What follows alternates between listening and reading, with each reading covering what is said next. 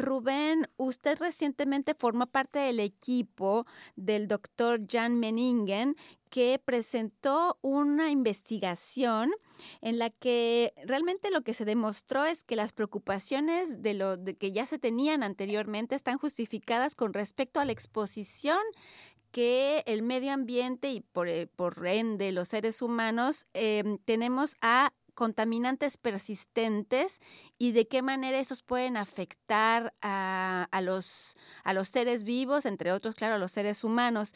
Ah, cuéntenos eh, de forma sencilla, ¿en qué consistió esta investigación con respecto a estos dos contaminantes en particular?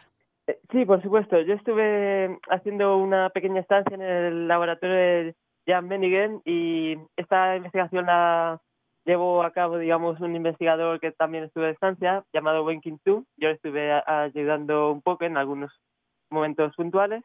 Y lo que descubrimos en esta investigación es que hay un compuesto que es persistente, que cuando se libera al medio ambiente es bastante inerte, con lo cual perdura en el medio ambiente durante bastante tiempo, que es el PFOS. Entonces, este compuesto, que es relativamente tóxico, se ha utilizado eh, por, la por la industria durante bastante tiempo con diferentes finalidades. Por ejemplo, en el cromado de metales o a lo mejor en espumas antiincendios.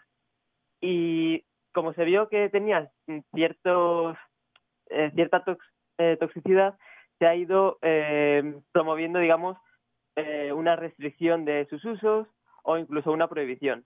Entonces, pues eh, la industria ha ido sustituyendo este compuesto por otros que eran diferentes, que pasaban, digamos, las pruebas de toxicidad que les marcaba la ley eh, y, que podían ser útiles para, estos propósitos. Sin embargo, eh, estos controles, digamos, que se llevan, a lo mejor a veces son un poco limitados y cuando llevamos a cabo otros tipos de estudios sí que vemos que estos sustitutos de ese compuesto también son tóxicos. Todavía me imagino que están, la, investigación continúa, pero con otro tipo de contaminantes que también son muy persistentes, se ha llegado a conclusiones, por ejemplo, de que están relacionados con enfermedades metabólicas que afectan a los seres humanos como la diabetes y la obesidad. En este caso me imagino que todavía no se sabe, pero hay una probabilidad de que sea así también, ¿cierto? Sí, por supuesto. Por ejemplo, eh, este contaminante se ha visto que está relacionado con disrupción en el metabolismo y, por ejemplo, eh, se ha visto que tanto el contaminante que ha sido prohibido como uno de los sustitutos eh, es capaz de incrementar el gasto energético. Es decir, que aquellos organismos, incluidas las personas que se vean expuestas a ellos, gastan más energía. Y a la vez eh, todo esto hemos utilizado eh, un organismo modelo que es eh, embriones de un pez mm, pequeñito llamado pez cebra o zebrafish y disminuye, por ejemplo, también la, la, alimentación. Con lo cual se mm, puede llegar a unos efectos, digamos, pseudo anoréxicos digamos, en los organismos que se han visto expuestos. Hay otros disruptores endocrinos, otros compuestos, que tienen, por ejemplo, em, otros, eh, digamos, el efecto contrario, que se llaman eh, obesógenos y lo que hacen es retener lípidos, es decir, er, están relacionados, por ejemplo, en humanos con la obesidad o con diabetes, etcétera. Entiendo. De alguna manera lo que me gustaría a mí saber es si esta investigación tendría y los resultados, pues, porque lo que nos cuenta es, digamos, podría sonar eh, preocupante. ¿Nos tenemos que preocupar de, de, este tipo de contaminantes, digamos, persistentes en nuestro medio ambiente y qué podemos hacer entonces? No, hay que crear, digamos, ninguna alarma generalizada, eh, pero sí que es cierto que tenemos que llevar a cabo un, un buen control de estos, de estos contaminantes. Es decir, aquí lo importante es la dosis. No es lo mismo que un compuesto es en el medio ambiente eh, en mucha cantidad o en poca cantidad. Entonces, si está en muy poca cantidad, aunque nosotros nos veamos expuestos a ese contaminante, no tendremos, eh, no sufriremos unos efectos muy grandes e incluso nuestros propios mecanismos de defensa podrán eliminarlo.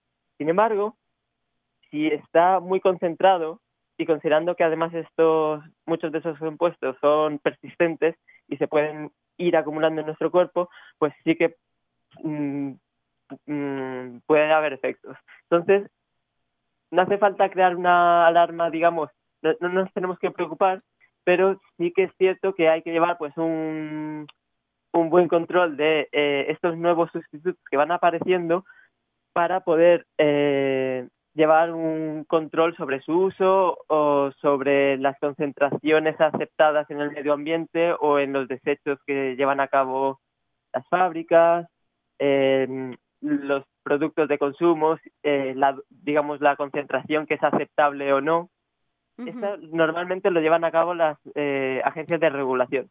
Nosotros, con este estudio, hemos visto que los sustitutos del compuesto, el PIFOS, que fue el que se prohibió, no son totalmente inocuos, sino que también tienen determinados efectos. Eso no significa que se tenga que prohibir totalmente o que no se puedan utilizar nunca más.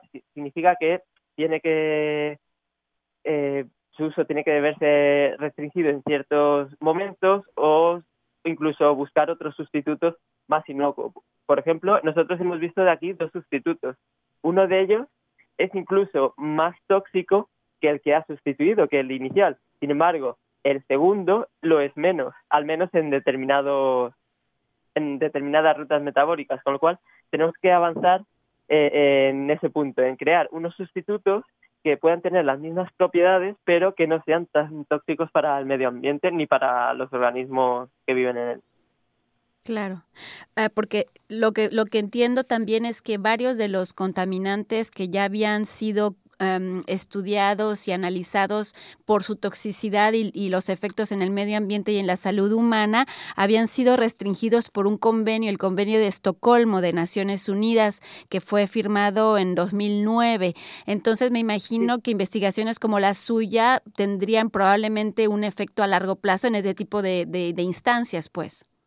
Sí, por supuesto. Eh, no solamente viene de un estudio como el nuestro, sino de un conjunto de estudios, es decir, no porque, por ejemplo, ahora nosotros hayamos visto estos efectos en este estudio, a lo mejor eh, un organismo como, eh, digamos, eh, la, la, ONU o en un convenio como Estocolmo, hará también una restricción o previsión de estos nuevos sustitutos. Pero sí que es cierto que si hay muchos estudios que van en la misma línea y encuentran lo mismo que hemos encontrado nosotros, sí que se puede promover una nueva restricción sobre esos nuevos compuestos. Tiene que ser, digamos, un conjunto de evidencias que todas eh, estén de acuerdo. Que vayan en el mismo sentido, claro. Exacto. Bueno, pues entonces les deseo suerte. No sé si desear que haya muchos que vayan en el mismo sentido o que se revele que no, no es tan grave y que no tenemos que restringirlo. Bueno, la, mejor noticia sería eh, estudios que, que dijeran que han encontrado nuevos sustitutos incluso más inocuos. Así no, no tendríamos ni que preocuparnos por que nuestro estudio, digamos, haya obtenido unos resultados eh, erróneos ni que ni que nos tengamos que alarmar.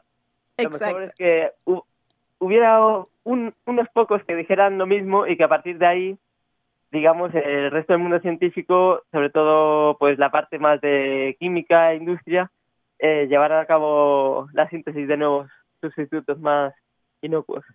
Entonces, eso desearemos. Muchas gracias, Rubén Martínez. Usted es estudiante de doctorado, estuvo de visita en la Universidad de Ottawa como parte de este proyecto con el doctor Jan Menigen, profesor adjunto del Departamento de Biología de la Universidad de Ottawa. Muchas gracias, Rubén.